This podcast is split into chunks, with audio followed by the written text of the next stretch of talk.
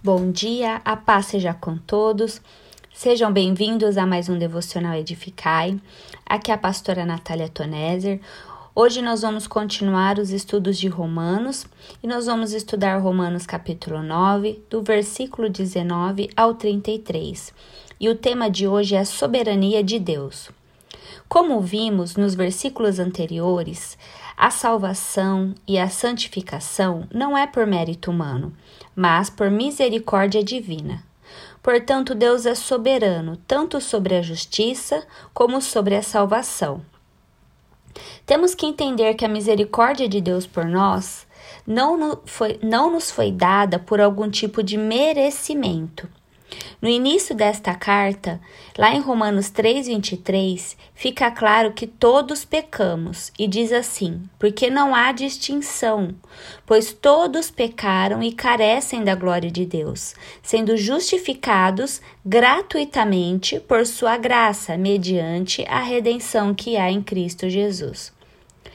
Como pecadores, o que merecemos de Deus é a sua ira. Mas Deus, pela sua graça, concede salvação através de Jesus a todos nós pecadores. Graça é um favor imerecido, é um dom gratuito de Deus. Mas isso não quer dizer que a misericórdia é um direito nosso. Deus não deve misericórdia a nenhum homem. Quer recebamos o que merecíamos, ou seja, o juízo de Deus, ou quer recebamos o que não merecíamos, ou seja, a misericórdia de Deus, em, em nenhum dos casos Deus está sendo injusto.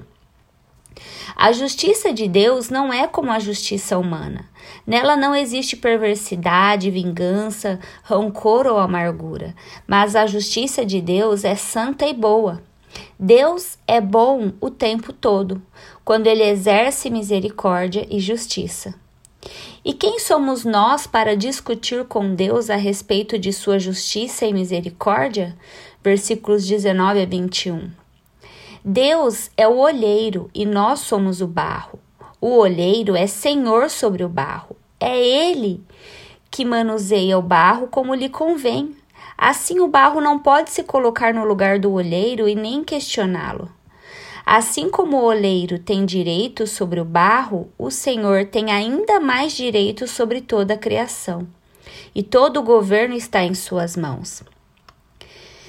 Que diremos se Deus querendo mostrar a sua ira e dar a conhecer o seu poder, suportou com muita paciência os vasos de ira, preparados para destruição, a fim de que também desse a conhecer as riquezas da sua glória nos vasos de misericórdia, que de antemão preparou para a glória? Versículos 22 e 23. Aqui, irmãos, os vasos de ira são aqueles que rejeitam a graça que se endureceram e foram endurecidos, que rejeitaram e por isso foram rejeitados. Ainda assim, Deus os suportou com paciência e fez conhecer o poder do seu juízo. Os vasos de misericórdia foi quem Deus escolheu por sua graça, por seu favor, para sobre eles derramar a sua misericórdia. A salvação de qualquer pessoa se deve à maravilhosa graça e amor de Deus. A citação de Oséias mostra a graça de Deus quando ele fala assim: Chamarei de meu povo ao que não era meu povo, e de amada a que não era amada. E no lugar que lhes foi dito: Vocês não são meu povo, ali mesmo serão chamados filhos de, do Deus vivo. Versículos 25 e 26. É Deus quem concede graça, e para isso não existe um critério. O Senhor chamou para si pessoas não somente dentre os judeus, mas também dentre os gentios, concedendo salvação a um povo que não era o seu povo, e os tornando filhos do Deus vivo. Israel deveria ter crido no Evangelho e confiado em Cristo, mas grande parcela se recusou a fazê-lo.